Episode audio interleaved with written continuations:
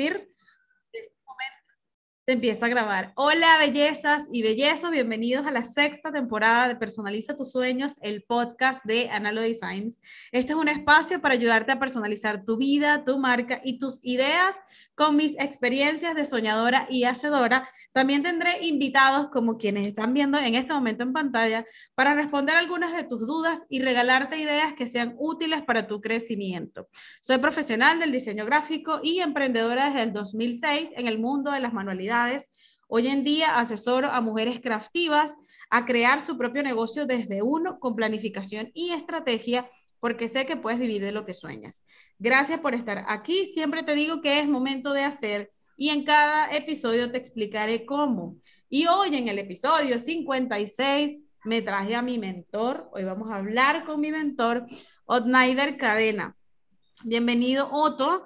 Y yo les quiero hacer como un previo antes de darte la palabra, porque bueno, ya yo he hablado muchísimo en este podcast de Reto Mantra, que es de donde yo te conozco, eh, muchas de las experiencias eh, que he aprendido, mucho de lo que me ha ayudado, y pues aquí está la cara de este señor que yo siempre le digo mi mentor, mi mentor, y que lo han escuchado, bueno, las que más me siguen por aquí eh, y por mis, todas mis redes, que siempre lo menciono, siempre hablo de él, de muchas cosas que he aprendido. Él ha sido la persona con la que más he peleado, con la que más he tenido diferencias.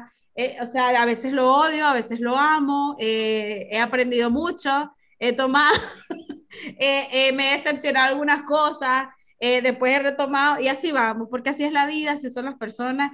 Y una de las frases que él me enseñó en la vida y en los negocios, las circunstancias cambian y eso, eso de odiarlo y amarlo ha sido por eso, por las circunstancias. Bienvenido, Otto, gracias por estar aquí. Hoy vamos a hablar de todo, no hay un punto focal, pero quiero que sepan lo importante de tener un mentor, de tener alguien que, que te pueda guiar, que te pueda orientar.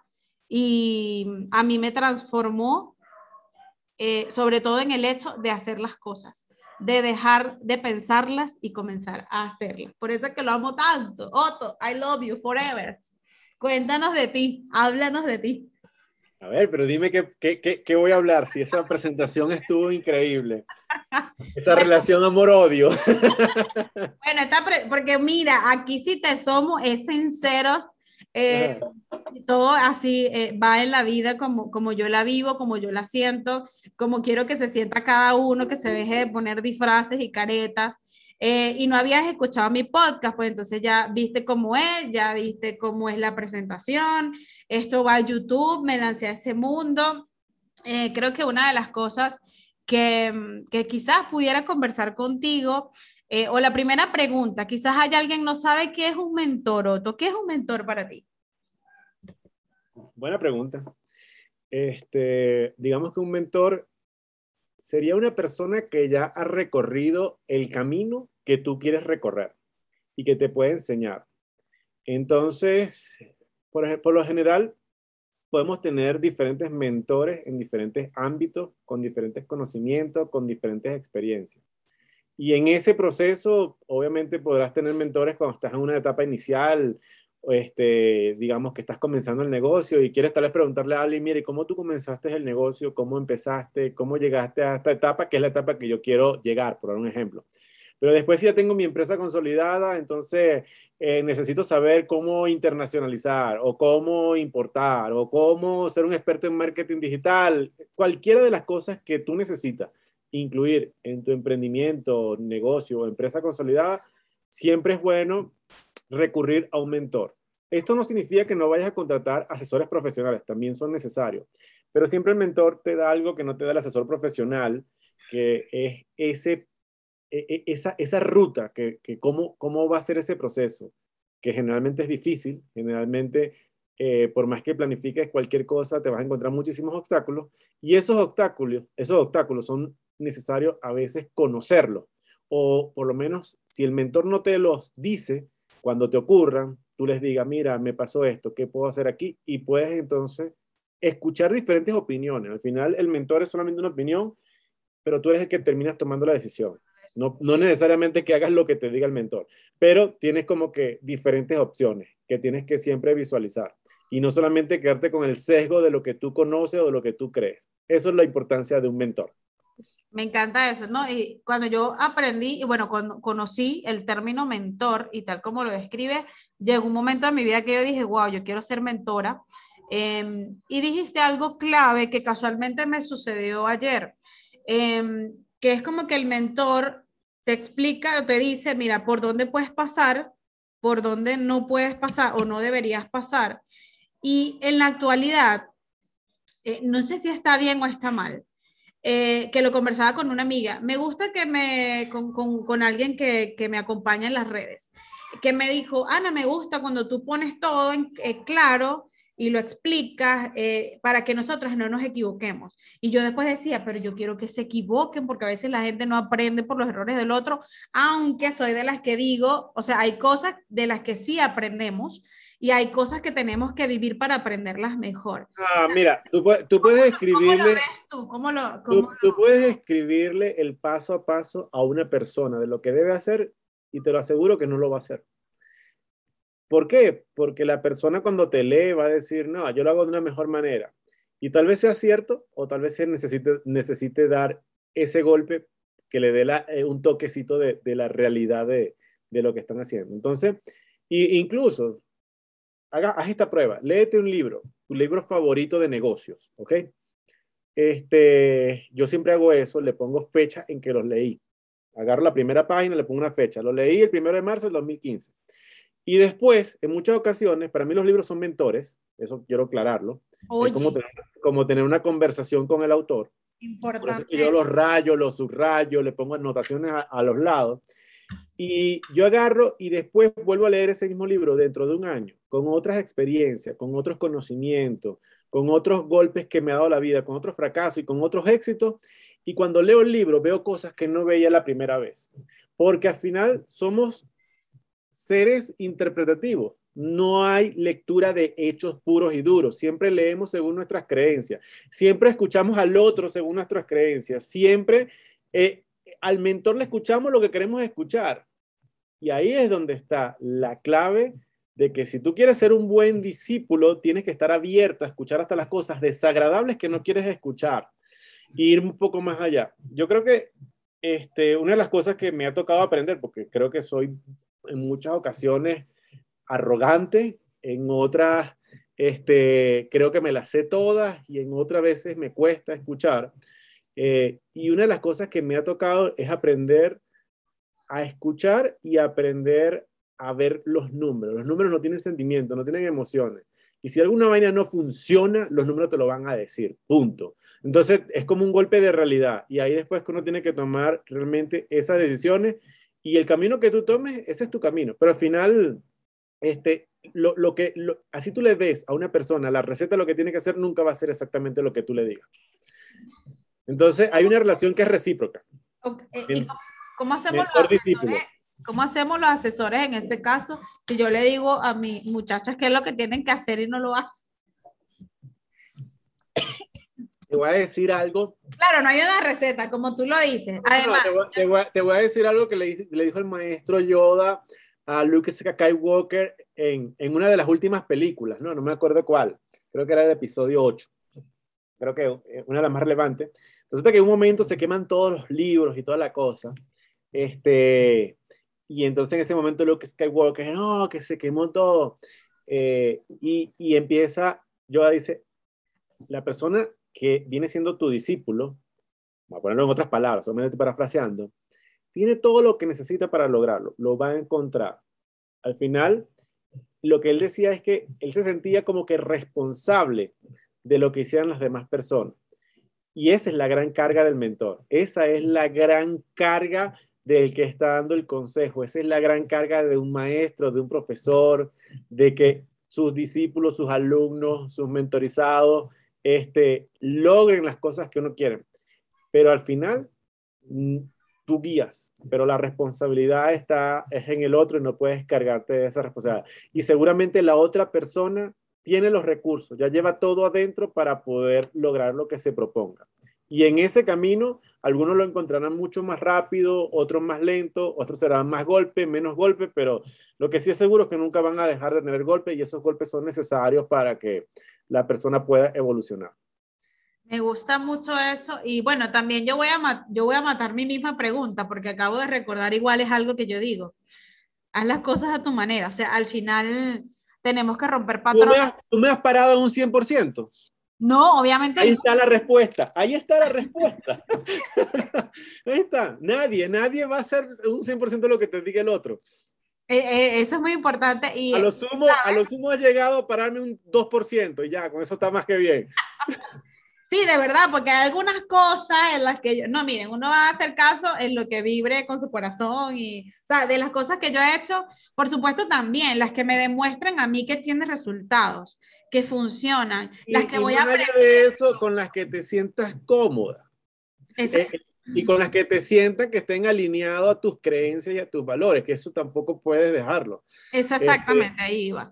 Es decir, yo puedo tal vez ser como empresario eh, muy duro, muy, muy este, enfocado en la finanza y tomar decisiones financieras sin ver el resto de las cosas, pero tal vez tú tienes un corazón más grande que el mío porque el mío es de piedra y tú no vas a tomar las decisiones que yo tome porque no te sientes cómoda y yo sí no tengo, tengo hasta, como decía mi papá, piel de cocodrilo para hacer las cosas y ya, ejecutarse cueste lo que cueste. Entonces, al final va a depender de, de, de, de cómo se sienta uno cómodo haciendo esas cosas.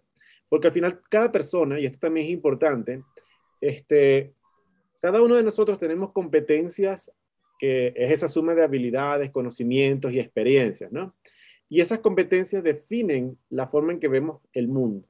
Entonces, mis competencias pueden ser muy distintas a las tuyas, mis fortalezas pueden ser diferentes a las tuyas, y no necesariamente haciendo tú exactamente un paso a paso de lo que yo hago, te vaya a salir igual que mí, porque tal vez yo tengo unas fortalezas superiores en eso, pero tú tienes, asimismo, tú tienes otras fortalezas diferentes a las que yo tengo, y así yo quisiera emularte o hacer exactamente lo mismo que tú, no lo voy a poder lograr porque no me nace, porque no soy yo. Y eso también hay que entender. Entonces, muchas veces el mentor habla desde su experiencia, de su conocimiento, y pretender un mentor que sus discípulos o las personas que lo siguen o aquellos que lo están escuchando hagan exactamente lo mismo y tengan los mismos resultados, es una falacia, una falacia total. Somos simplemente una guía. el, Resto, el resto queda allí de parte de la persona si lo hace o no lo hace, porque muchas personas pueden decir, sueño, quiero hacerlo, pero si no lo hago, punto, no pasó nada y no pasará nada. Que ahí también está mi punto, ¿no? Si no hay ejecución, no, hay sin acción, Sin acción no hay resultado y no puedes esperar que de la idea sola parta a cualquiera de las cosas que tú quieras implementar, porque no, o sea, las ideas son para parirlas, o sea, las ideas son para ejecutarlas, no son para anotarlas ni son para, para guardarlas. Y, y, me gusta mucho esa propuesta. Eh, en alguna parte, haciendo yo mis ejercicios, identificando qué era lo que yo quería hacer, me vi pues como una guía, y es cierto, yo tampoco he forzado la vara en eso, de decirle a la gente exactamente qué es lo que tiene que hacer, sino que bueno, hay un camino, hay una forma de proceder, tú vas a encontrar tu proceso, lo que dices tú también es válido y me gustó mucho que eh, hacer entender esto, o sea, podemos seguir el mismo paso a paso, cada, una tiene una, cada uno tiene una fortaleza eh, diversa, eh, unas características, un poder de decisión, una idea, una circunstancia, y por eso, eh, eh, y esto hay que tenerlo claro para que la gente no entre en comparaciones, porque no nos podemos comparar con el otro. Tú bien lo dijiste, hay quienes trabajan lento, hay otros que trabajan rápido, o hay gente que obtiene resultados rápidos, otras personas obtienen eh, los resultados en un tiempo que quisiera que fueran, o sea, un tiempo que no le parece que está acelerado, pero definitivamente tenemos que respetar nuestros procesos, tenemos que respetar el camino tal cual como, como decidimos abordarlo, pero no dejar de trabajar. y, y, un y, un poco dándole un poquito de estructura a este cuento y a, y a esta historia, ¿no? Recordemos que cada uno tiene sus propios recursos que son muy diferentes. Y cuando me refiero a recursos, no es solamente dinero, que es lo que la gente siempre cree, es el tiempo que le vas a dedicar, que puede ser muy diferente de una persona a otra, es las actitudes que tú tengas, es incluso la cantidad de clientes o tu comunidad que tú tengas, que eso después necesito que tú ahora seas mi, mentora en temas de comunidad. yo estoy seguro que yo no voy a lograr los mismos resultados que tú, serán totalmente diferentes porque tú tienes una personalidad completamente diferente. Pero de nuevo, todo eso es el capital relacional que tenga, es el capital intelectual, cuáles son tus conocimientos, es este, de una u otra manera el posicionamiento que también tiene, esos son tus recursos. Puedes hacer un inventario de recursos y cada quien va a tener un inventario diferente. Pero otro punto importante es el entorno. No es lo mismo la persona que está en España, la persona que está en Estados Unidos, en Miami, la que está en Ecuador, la que está en Colombia. Cada quien tiene un entorno totalmente diferente. A pesar de que las, redes sociales y este entorno digital ha hecho que muchas cosas, digamos, se estandaricen, pero los resultados que tú vas a tener van a depender del entorno donde cada quien está porque vas a tener un tipo de cliente totalmente diferente, vas a tener una cultura totalmente diferente, un entorno económico, un precio diferente que tú vas a poner en tu producto, un ambiente político diferente, etcétera, etcétera, etcétera. Y finalmente también están las tendencias. Ok, ¿cuáles son las tendencias en, este, que, que a mí me favorecen y obviamente habrán otras tendencias que me desfavorecen? Y entender eso, yo también puedo decir, hay muchísimas tendencias, pero yo no puedo capturar el valor de todas las tendencias. Cada quien sabrá en qué nicho se va a posicionar y eso significa tomar decisiones entre muchas tendencias. Y ojo, cuando me refiero a tendencias, hay de todo tipo. Están las macro, que me encantan, que son estas que son globales y de largo plazo, pero también las puedes ya empiezas a dividirlas. Ah, bueno, están unas más regionales, más locales, porque la tendencia de tu negocio, tal vez en Colombia es muy diferente a las tendencias que hay en Estados Unidos y las tendencias que hay en España. Entonces, todo eso al final es la famosa triada reto que yo siempre les, me, estás hablando, me estás hablando de la triada. Entonces, es, es mezclar eso, recursos, entorno, tendencia, y en el medio está tus opciones o las oportunidades que quieras aprovechar del mercado o el negocio que quieras generar, el producto que quieras generar. Entonces, un poco como que dándole estructura para que no todo se quede en palabra y cada quien pueda decir, bueno, déjame hacer este inventario de lo que está hablando este loco de Otto, a ver qué tal me sirve. Y de ahí empiezo yo a tomar decisiones. Y al final son decisiones que tienes que tomar unas u otras, o unas y otras que las tendrás que mezclar. Entonces, algunas tendrás que eliminarlas y eso va a ser decisión de cada quien. Es una manera muy interesante. Eh, en la que yo empecé también a ampliar mis horizontes, como por así decirlo. Son cosas que yo no, yo no, no, no analizaba, yo sabía que tenía un negocio, pero yo no entendía que tenía que tomar en cuenta para mantenerlo. Sobre todo el hecho de empezar a reconocer lo que tú me dices, empezar a, ver cuál es el inventario o sea, de recursos que yo tengo eh, para empezar a validar si lo que tenía en mi mente podía funcionar o no. Y, y esto de la triada yo creo que vamos a poner una clase de este en Patreon. Después hablamos de Patreon también.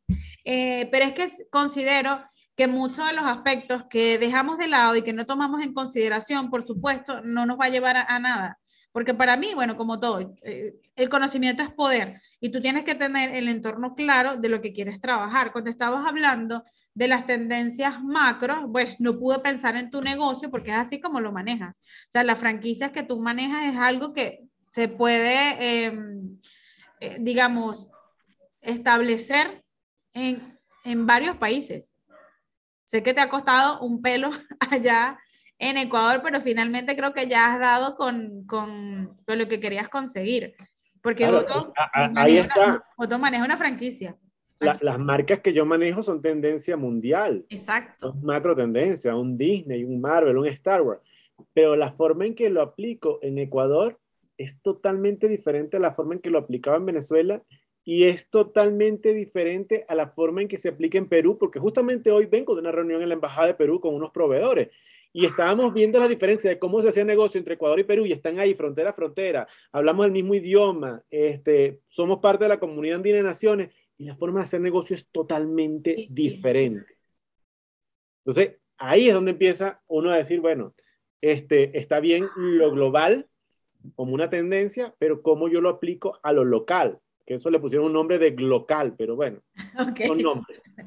nombres, nombres.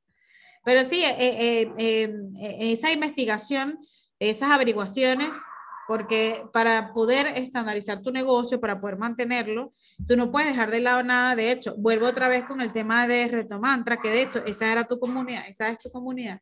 Eh, ya no, digamos que es tu primera. No, no, pero, pero, vamos la, a La gente cambia y evoluciona, las circunstancias cambian. pero, Ahora soy yo que debo aprender de ti respecto a cómo hacer una comunidad. o sea, mira, de Retomantra, yo estoy aplicando cosas.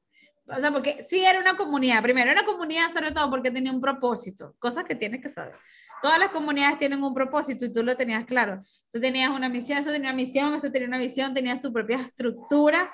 Eh, llegamos a muchas personas, iba a crecer, o sea, sí, sí es, eh, y nos, o sea, bueno, ya no nos apoyamos tanto como antes, eh, pero hey, estábamos para todas, o sea, ahí estábamos para todos y para todas en su momento de, de, este, de gran, este, de gran proyección, pero bueno, las cosas cambian, las circunstancias cambian y bueno, ya no es. Pero por ahí hay una cosa, y se me fue la idea de lo que te estaba diciendo, que yo iba a empezar a hablar de otra cosa, no me acuerdo qué era, por también, ah, que me iba a ir, que me fui, que me iba a ir atrás con el tema de, de, mm, de Retomantra, por uno de los puntos que se me olvidó, y esto es así.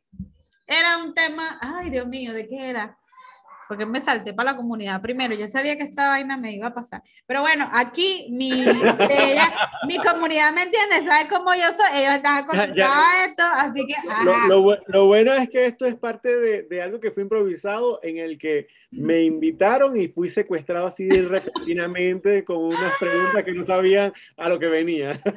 Él no sabía lo que venía y le dije, o sea, de contigo vamos a hablar de 18 mil cosas porque bueno, ah, ya, este, ya llegué, ya llegué, viste, ya sabes que con la conversación iba a llegar. Que yo jamás ni nunca eh, pensé que yo tenía que estar pendiente de cómo importar, de cómo era la economía en otros países, de en qué lugar del mundo estaba Venezuela al respecto de las políticas públicas. Yo decía que analizar data, eh, eh, pensar en proyecciones de, financieras y, números y cosas que yo no sé, en algún momento yo dije que yo iba a aprender, sé que nunca es tarde. Em, para entender bien cómo te vas a internacionalizar, o sea, eh, porque uno ve su propio negocio o su, su, idea de negocio, su emprendimiento, como algo que vas a tener en tu ciudad y en una tienda. Pero cuando yo empecé a, a descubrir que tú puedes llegar mucho más lejos con el negocio que quieres hacer, que de hecho, eso de la propuesta de valor y eso de, de, mm, de llegar más lejos con tu idea de negocio, o sea, que no sea solo una propuesta de compra-venta, sino que llegar más allá, o sea, de impactar. Yo eso nunca lo había analizado y es, desde ahí fue que nació la comunidad Odniver porque yo decía, yo quiero hacer más que papelería, yo quiero hacer más que tarjetería. Y fue con esos conocimientos que yo dije, oye, o sea, hay una manera en la que tú puedes revolucionar el mundo. Yo espero revolucionar el mundo con mi forma de, de hacer comunidad, con mis craftigas por el mundo. Eh, porque es eso, o sea, quiero demostrar que se puede cre crecer bien, emprender bien, no estafar a nadie en el proceso de negocio por querer llegar a las mejores a los mejores lugares y estar con las mejores personas eh, porque en un momento empecé a ver eso en mi, en, mi país en mi país en mi ciudad que yo decía esta gente es exitosa pero cuando empecé a conocer sus problemas personales o sus detalles decía conchale yo no lo quiero así eh, sé que en el camino hay que tomar decisiones duras como tú las planteas, porque bueno, en, en esa parte tú me conoces, o sea, tú tomas, número, tú tomas decisiones basadas en números con tu corazón de, de piedra y piel de cocodrilo. Yo no analizo tanto desde esa perspectiva. Yo busco más el no voy a hacer daño a la gente y obviamente no salir perdiendo, pero tampoco lastimar. Eh, eh, y yo decía, bueno, yo quiero buscar una manera de hacerlo positivo de llevarlo en sana paz eh, y tomar decisiones lo más eh, frontales pero legales posibles, porque bueno, sabes que en Venezuela había mucho chanchullo, Mira, pero hay muchas cosas raras. Hay mucha, hay, hay, otro, hay otro tema, ¿no? Eh, realmente uno puede evitar tomar decisiones duras si planificas muy bien desde el inicio las cosas. Porque muchas veces las decisiones duras que uno toma son porque, bueno, o las circunstancias cambiaron, que eso también es parte de la ecuación, pero en la mayoría de las veces es porque la planificación fue mala o pésima o asquerosa. O no existió. O no existió. Entonces, cuando tienes una planificación que no existió, por ejemplo, tomas decisiones basadas en la emoción y cuando te das cuenta que el negocio no funciona, porque nunca lo planificaste, nunca viste si de verdad los números daban, entonces es cuando tienes que empezar a tomar decisiones que tal vez son duras, como, bueno, tengo que votar personal porque los números no me dan, este, tengo que dejar de atender a este cliente este, porque no me di cuenta que, que este cliente no es rentable para mí. Entonces ya ahora tengo, tengo un problema gigantesco porque me comprometí en que sí lo iba a hacer, pero al final no hice nada. Entonces, hay muchas decisiones que se, previamente se pueden tomar.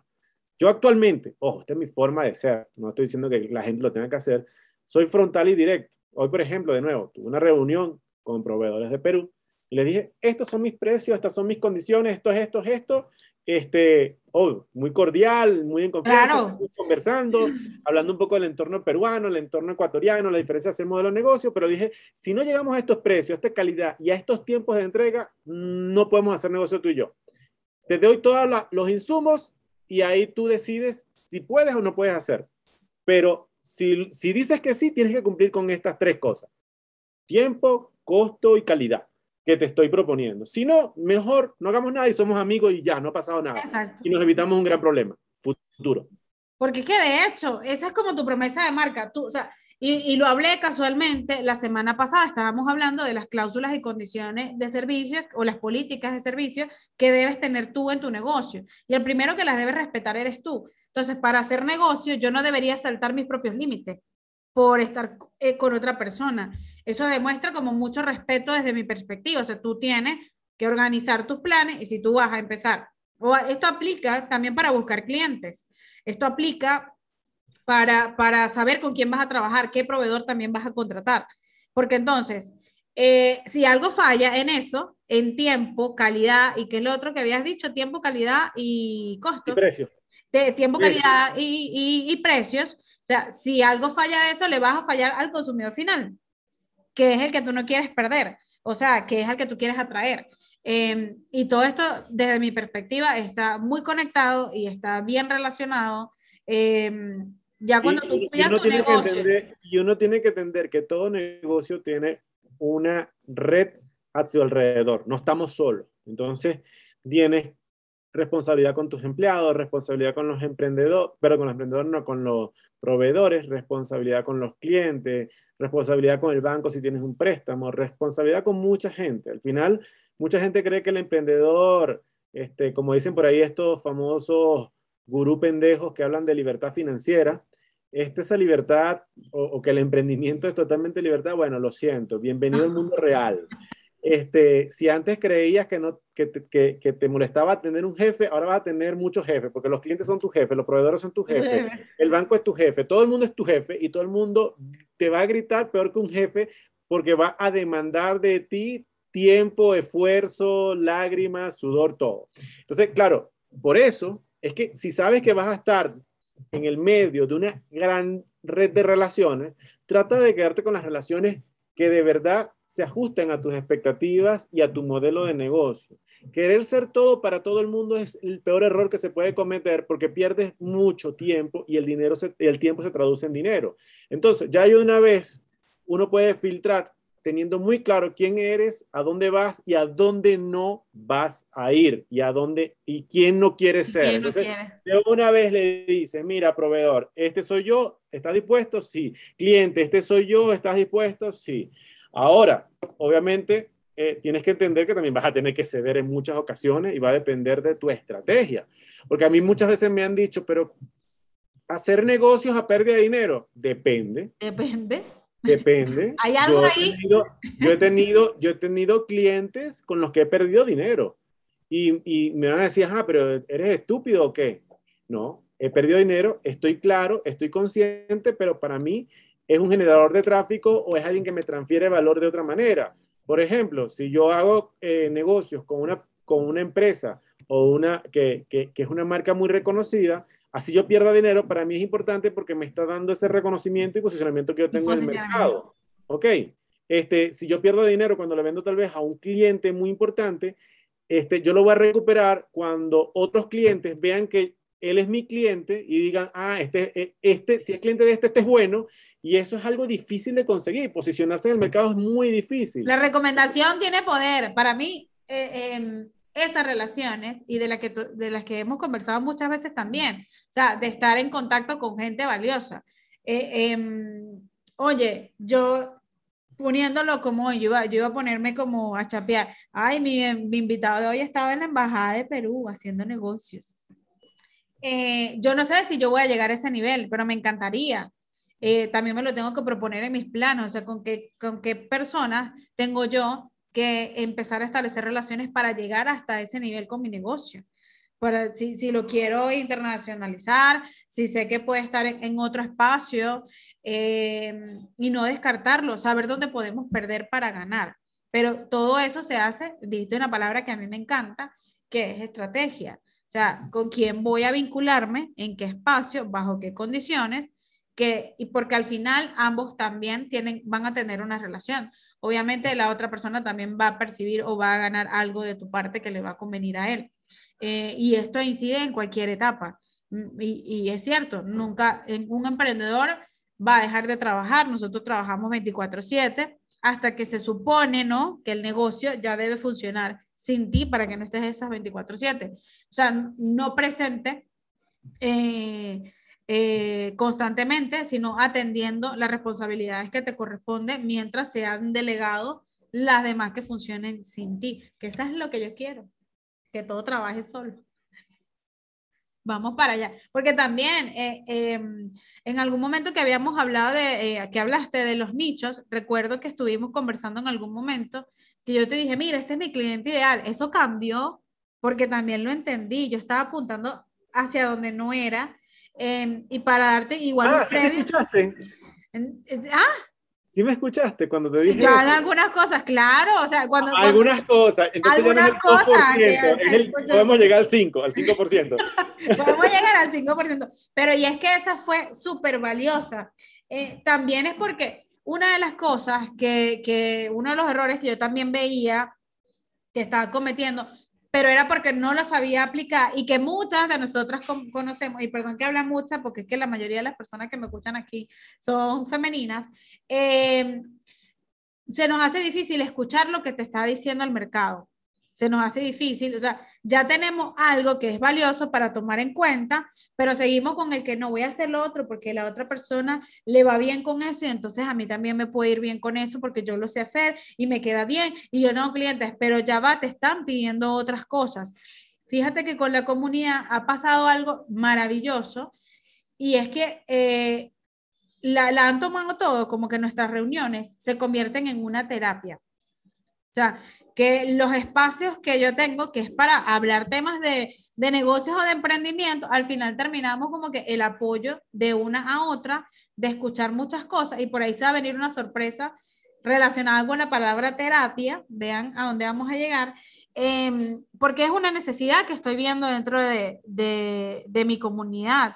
Y por eso ahora las llamo craftivas abiertamente. Yo antes quería trabajar, era, no, madres emprendedoras pero ese nicho era como muy grande, era como muy amplio. Ahora cuando yo me traigo a madres emprendedoras que trabajan en el mundo de la papelería, en el mundo de las manualidades, em, que están en este nivel de que, bueno, quiero despegar mi negocio, quiero vivir de esto, esto es lo que me gusta, quiero hacerlo lo más que pueda y estar feliz con eso y poder manejar, aunque eh, ha sido difícil, de verdad que las madres emprendedoras eh, ha sido difícil ella tener su equilibrio, pero hay casos de éxito. O sea, hay, hay muchas madres que pueden con todos sus niños y pueden solas, que terminan locas, sí, pero eh, han logrado entregar los pedidos y atender bien a sus niños, o sea, o estar bien en el ámbito familiar. Entonces, eh, es algo que se ha hecho a través de la comunidad, no solo con lo que yo les pueda aconsejar, porque como no soy mamá,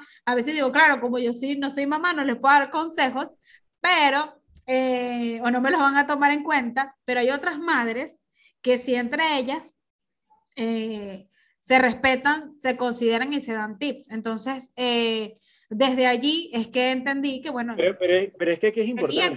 Tenía que, apuntar a, donde estaba viendo esa necesidad. Aquí dijiste algo importante, el mentor no lo sabe 100% todo, ¿ok? Entonces, claro, tú no necesariamente tienes que ser madre para poder ser mentor de otras personas. Este, pero tiene otras cosas que les puede, muy valiosas, donde tú puedes, las cosas que tal vez no tengas la experiencia, puedes suplirla. Ok, un ejemplo puede ser tal vez, ah, bueno, yo no soy madre, este, pero yo sí sé gestionar el tiempo y puedo hacer múltiples cosas en razón a esto y puedo enseñarle a tu comunidad de creativa cómo gestionar ese tiempo y de manera que puedas tener ese equilibrio familia, negocio y esposo y perro y gato y no sé, mil otras cosas que, que, que, sabemos que todos tenemos que hacer. Entonces, bueno, de nuevo, y cada quien obviamente lo utilizará y lo interpretará de, de su manera. Igual, yo no puedo, yo, yo doy recomendaciones sobre temas de emprendimiento, este, pero ya hace mucho tiempo que no soy un emprendedor que comenzó desde cero. Ya no, no, para nada. Y en, y en, esa, en, y en ese proceder y en esa forma de recomendar, yo cometo a veces muchos errores porque recomiendo como que si fuera una empresa. Y entiendo que una empresa no es lo mismo que un emprendedor. Y a veces me cuesta quitarme como que ese chip, no, esto es empresa y esto es un emprendimiento, entonces a veces me tengo que ir como que trasladar al pasado, ah, bueno, cuando yo emprendí mi primera vez era de esta manera, pero hay muchas cosas que se olvidan y hay muchas cosas que incluso hasta el cerebro las elimina y que tal vez son detalles importantes este, en, ese proceso de emprendimiento. Además que el tema del emprendimiento no es que el éxito se deba a un solo factor. Hay factores que dependen de ti, pero también hay factores externos y, y esos factores externos dependen de, de, muchas cosas del entorno, del azar, que no lo puedes, digamos, manejar, sino solamente los puedes recorrer y puedes ajustarte a lo que esté ocurriendo. Tal vez una de las fortalezas sea saber ajustarse y saberlas tomar las decisiones adecuadas antes de que esa ola se convierta en un tsunami y te devore, porque así es el entorno ok, sí es verdad, ahorita vivimos una pandemia, pero mañana puede ser otro virus, mañana puede ser una crisis económica, y las situaciones siempre, siempre, siempre van a cambiar, y como emprendedor tienes que estar preparado para poder entender esas señales que te da el entorno, interpretarlo y tomar las decisiones que, correctas. Yo justamente ayer estaba analizando un poco no, ayer no, fue en la mañana mientras estaba en el baño. Yo puedo decir esas cosas aquí en tu red, me tengo que callar la boca. puedes decir esas cosas, yo, yo soy, yo digo que no me baño y cuando me baño tengo... Ok, no, no, yo, yo, yo, yo, sí me baño, pero creo que los momentos en que uno está en el trono... En el trono... Son donde ocurren las mejores ideas, ¿no? A mí no me ocurren ideas, ese no es mi sitio, ese no, es mi espacio. Sí, sí es, sí es mi espacio, lo, lo debo reconocer. Pero, pero ese sí es tu espacio. Entonces, sí recuerdo que hoy en la mañana justamente estaba, no sé por qué, estaba, estaba viendo algo y decía, pero es que esto se parece a cuando yo practicaba judo. Y ahí es donde, de nuevo, cada quien va a interpretar las cosas de acuerdo a sus experiencias pasadas, a lo que vio en el pasado. Yo practiqué judo por muchísimos años y una de las, una de las cosas que te enseñan en judo es a caer. Pero no solamente es a caer, es a caer sin fracturarte el cuello. Porque, ¿qué, ¿cuál es el problema de todo emprendimiento? En todo emprendimiento siempre te vas a, a, caer. Siempre va a existir un fracaso, es inevitable. Siempre van a haber obstáculos. El, lo que todo emprendedor tiene que lograr es que esa caída no te mate. ¿Ok? Porque hay caídas de todo tipo. Hay caídas de las que te puedes levantar y hay caídas de las que definitivamente la gente se queda con que no quiere emprender nunca más en su vida. Entonces, lo, lo primero que uno tiene que hacer es como me pasó a mí en judo, aprender a caer. Y más allá de aprender a caer para no fracturarte el cuello y matarte, ¿ok? Es aprender a caer y con la energía, con el impulso de la caída, te levantas. Levantarte. Y cuando yo me ponía a analizar en la mañana, coño, tengo y te voy a decir, tengo 18 fracasos documentados. bueno, te iba a decir, así 18 empresas que he fracasado. Vamos a hablar de eso en algunas, algunas, el fracaso fue antes de nacer, otras digamos que fue un aborto, otra fue em, este, una muerte infantil, emprendimiento infantil, y otras tal vez como cuando me vine a Venezuela, que ya eso era una empresa consolidada y fue un fracaso, ya después me tuve que venir y, comenzar un modelo de negocio en, en, en Ecuador totalmente diferente pero no dejan de ser fracaso. Pero lo que me ha caracterizado de cómo poder sobrevivir ese fracaso es que con la caída aprovecho el impulso y la energía para volver a levantarme. ¿Y qué es ese impulso, esa energía? Las lecciones aprendidas. todo lo del pasado, digo, ok, ¿qué puedo aprovechar y sacar de aquí? A pesar de que estoy fracasando, ¿qué puedo recuperar de todo esto? ¿Qué puedo aprender? ¿Qué puedo, qué recursos los puedo reciclar? ¿Qué, alianzas puedo utilizar para levantarme mientras voy cayendo? Porque la cosa es que lo vas haciendo mientras vas cayendo, no esperas a caer, ¿ok? Esto es importante. Cuando uno se va a levantar en el judo, ya tú vas pensando, bueno, no es pensando, la cosa es automática. Exacto. Vas cayendo y ya sabes que, cómo, cómo te vas a voltear y cómo vas a meter la cabeza para poder levantarte con la misma energía. Asimismo, cuando ya tú sabes que vas cayendo, este, no es que te tengas que concentrar en la caída, te tienes que concentrar en cómo, ¿Cómo la vas a recuperar? cayendo, cómo te vas a levantar de esa caída, porque la, la caída tú la vas viendo. Lo que pasa es que mucha gente dice, no, es que no me voy a caer, no me voy a caer, pero vas cayendo, es inevitable, vas cayendo. Ya trata de mentalizar de que te vas a caer y cómo, y cómo te vas a levantar es la siguiente etapa que tienes que, que hacer con esa energía. Pero bueno, son, como te digo, reflexiones del, en el trono. Creo que, es que todo va conectando. Yo, eh, yo siempre he dicho aquí, es que igual, y me da risa, porque mm, eh, siempre digo esta frase y me da risa, porque Andrés con el tema de Marvel, y tú lo debes saber, todo se conecta. O sea, todo al final está conectado, eh, una experiencia te lleva a la otra. Creo que por eso vivimos determinadas experiencias para entender cómo conectarlo con algo. O sea, de esto aprendí lo otro. Me gusta el tema de los fracasos eh, y de saber que son inevitables, pero el detalle es qué haces con él. No lo puedes tomar como que soy inútil, no sirvo para nada. Hay algo que aprender de eso y te tenía que pasar. O sea, sin fracaso no hay éxito. Eso lo aprendí también contigo. Yo, aprendí a entender eso. Eh, de ver tus experiencias, de conocer tus experiencias, de entender lo que, lo que habías hablado de otras personas y sobre todo lo que dices. Más que todo es el levantarse. Eso termina siendo lo que más te inspira a decir, voy a hacerlo, o sea, voy a seguir, voy a insistir. Eh, pero hay caminos que tomamos que no son los que nos correspondía hacer. No tenemos la respuesta tampoco para todo. Eh, no nos podemos meter en todo lo que nos digan que nos va a funcionar. Eh, eh, a veces también eh, la intuición nos salva, a veces no. A veces somos como que quiero hacer esto, y lo quiero hacer, y lo quiero hacer, y lo quiero hacer, y resulta ser que no era eso. Los, los factores son diversos y a veces algunos los podemos controlar, pero otros no. Pero otro. Mira, mi querida Ana, tengo aquí tres llamadas de Javier Padilla. oh que tengo, que atender tengo que atender una reunión también en tres minutos. Bueno, pero- es que Pero espero, espero que este sea el- la primera de, de las próximas que vayamos a hacer. O, Claro o- sí. o puedes editar y, y- y nunca dije esto, ¿no? No, aquí Tienes el estamos- poder de la edición. Mira, aquí estamos eh, totalmente eh, en vivo y para que vean que, bueno, nada, eh, ya esto terminó, ya esta fue mi conversación, la primera conversación con mi mentor, con Otto. Yo le voy a dejar su descripción, yo no le hice su descripción formal. Ay, bueno, este No muchacho. importa, la, la- la dejas después ahí eh, por escrito. Eso, eso, deja, eso queda por escrito eh, y esta es parte, bueno, de lo mucho que me ha llevado a mí a esta etapa en donde yo estoy. Gracias a todas por escucharnos o a todos por escucharnos. Ya saben, suscríbanse si quieren ir para Telegram, para YouTube, para todos lados. este, bueno, aquí estamos em, también en Anchor. Compartan este episodio a quien ustedes crean que les interese. Y si quieren un poquito más de contenido exclusivo, nos vemos en Patreon. Gracias, bellezas. Un abrazo, un beso. Gracias, Otto. Te quiero. Y nos vemos en otro próximo episodio. No será el 57, pero nos vamos a ver. Nos vamos a ver. Vale, seguro.